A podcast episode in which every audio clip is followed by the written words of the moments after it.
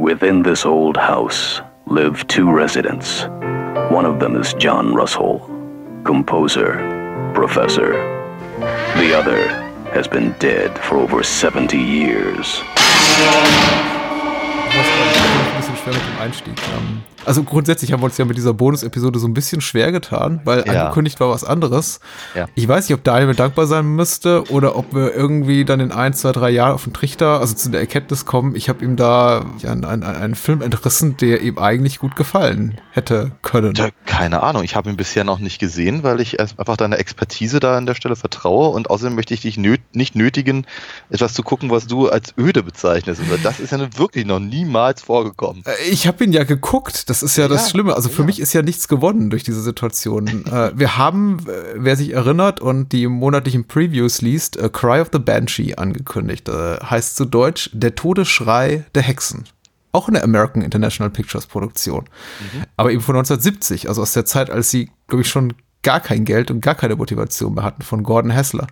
Und ähm, der ist jetzt nicht komplett furchtbar, aber er ist ziemlich furchtbar Okay. zu 80 Prozent. Und ich habe den eben gesehen und ich glaube früher der Vorbereitung gesehen als du und ich, Ja. ich, ich war hin und her gerissen äh, zu sagen, komm jetzt, die, die- die 90 Minuten meines Lebens gibt mir niemand wieder, Daniel soll gefälligst mitleiden oder ich ziehe nochmal die Reißleine und wir reden über einen Film, den das Bereden lohnt. Und dafür bin ich dir sehr verbunden. Der das Bereden lohnt, hätte ich sagen sollen. Ja. ja. Ich gucke heute mal kurz in meine Notizen zu Crowd the Banshee, ob da irgendwas drin ist, was, was äh, den Film empfehlenswert machen würde. Hat tolle Opening Credits von Terry Gilliam. Das ist, Ja. äh, die, die kann man sich aber auch angucken, ohne den ganzen Film zu sehen, weil die dauern nur zwei Minuten. Und, äh, und das war's. Nee, ansonsten, da, da ist nicht viel zu holen. Spielt auch Vincent Price die Hauptrolle, aber er ist nur 15 Minuten im Film enthalten. Und ja, eine Szene hat mich doch amüsiert mit Cry of the Banshee, die ist tatsächlich sehr hübsch. Es gibt so eine Szene, ich glaube, die einzige nennenswerte Actionsequenz mit einer mh, Jagd, äh, Hexenjagd mit, mit beißenden Hunden, mit Bluthunden. Und sie haben die Hunde nachsynchronisiert. Also sie ist immer so ein Close-up von einem Hundekopf, der bellt. Sie hatten, glaube ich, auch nur einen Hund. Und irgendein Aber Stunthund? ja, nicht? Stunthund, ein, nee, ein Mensch, irgendein so. armer ADR-Sprecher äh, schreit da in irgendein Mikrofon, Wuff, Wuff, Wuff, aber so ganz zornig. Auweia. Ja, Ich weiß nicht, ist, das, ist das lächerlich oder charmant? es ist charmant, aber das rettet eben nicht die restlichen 90 Minuten vor der Vergessenswer Vergessenswürdigkeit. Ja. So, stattdessen ist es The Haunted Palace geworden, aus dem Jahr 1963 von Roger Corman himself, äh, inszeniert, auch eine American International Pictures Produktion, äh, zu Deutsch, die Folterkammer des Hexenjägers. Ja. Toller, ein toller Titel ist, der ehrlicherweise mit dem Film nichts zu tun hat. Ne, das stimmt, das stimmt. Aber äh, offiziell nach Motiven von Edgar Allan Poe, äh, inoffiziell tatsächlich nach äh, H.P. Lovecrafts. Wo, wo, ja, so inoffiziell, naja, ich meine, sag mal, der Film wurde vermarktet als Edgar Allan Poe's Haunted Palace. Richtig. Aber im, im, im- im Vorspann steht sehr wohl based on the poem by Edgar Allan Poe and the story by H.P. Lovecraft. Ja, okay. Ja. Also, so, sagen wir mal, ganz, ganz, ganz so versteckt haben sie es halt dann doch nicht ge gewagt zu tun, offenkundig.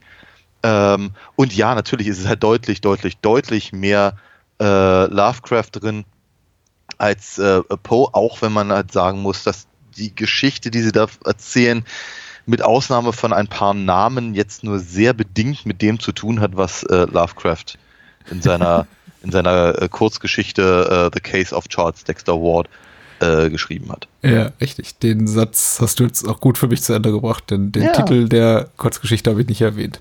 Mhm.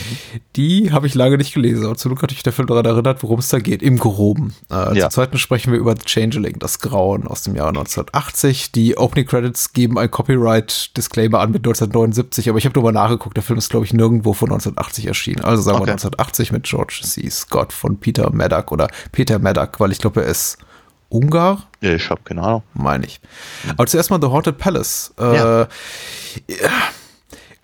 Gutes Ding. Ich meine, so, sagen wir mal so, aus diesem äh, reichhaltigen Fundus der äh, mehr oder weniger offiziellen äh, Poe-Adaptionen von AIP. Ich glaube, derer gibt es acht mit Vincent Price. Da ist ja immer einiges zu holen. Über ein, zwei, zumindest über Maske des Roten Todes haben wir auch schon gesprochen. Und ich meine über irgendeinen anderen, aber Kann durchaus sein. Wir haben, also ich meine, ich bin ein großer Fan von Vincent Price. Ich mag ihn ja wirklich wahnsinnig gerne und ähm, ähm, von daher kommt er öfter mal irgendwie vor, ob es jetzt irgendwie Theater of Blood ist oder ähm, ähm, House of Haunted Hill oder hm. was wir da nicht eben auch, äh, oder Edward Scissorhands natürlich auch. Ja. Ähm, daran kann sich ja mal keiner erinnern, weil kein Mensch kann diese Episode richtig hören.